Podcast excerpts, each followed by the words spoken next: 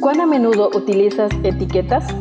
En la actualidad, el concepto etiqueta ha ganado un espacio significativo en todas las áreas de la vida. Las utilizamos para identificar, clasificar o valorar. En este día compartimos Etiquetas para reflexionar de la autora Carolina Ramos. 365 reflexiones agrupadas bajo 7 etiquetas. Querido joven, descubramos la etiqueta para hoy. Buen día, querido joven.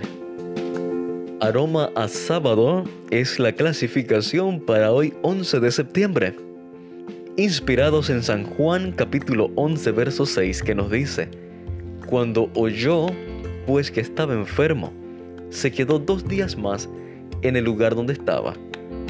Compartimos la reflexión titulada Reacciones ilógicas.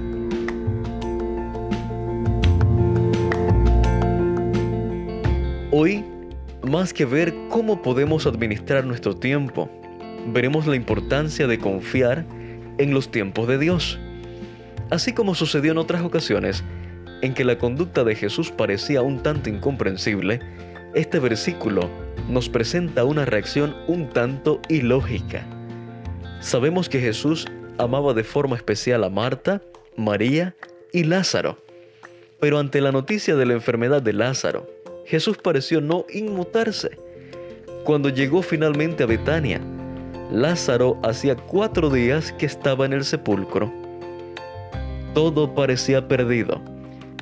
Marta mostró que creía que Jesús podría haber hecho algo por su hermano en el pasado. Al decirle a Jesús que si hubiese estado allí, Lázaro no habría muerto.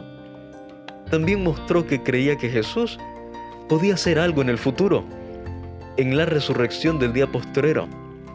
Pero aparentemente no entendía que Jesús quería y podía hacer algo en el presente. El pastor David Asherek hace un análisis más profundo y completo de esta historia en su sermón What Do You Expect? Y me hizo reflexionar en cuántas veces nos comportamos de la misma forma que Marta. Creemos en las historias de la Biblia, en los milagros del pasado y esperamos como adventistas la segunda venida y todas las maravillas prometidas, pero corremos el riesgo de olvidar que Jesús quiere hacer algo por nosotros en el presente. Limitamos a Dios que está por encima del tiempo, algo tan mundano a nuestra pequeña mentalidad. Tenemos en cuenta nuestros plazos, nuestros cálculos probabilísticos y nuestro estricto control del tiempo y los eventos. Y olvidamos que sus planes y tiempos superan cualquier eventualidad humana y pensamiento finito. El deseo de todas las gentes en la página 486 nos hace un comentario.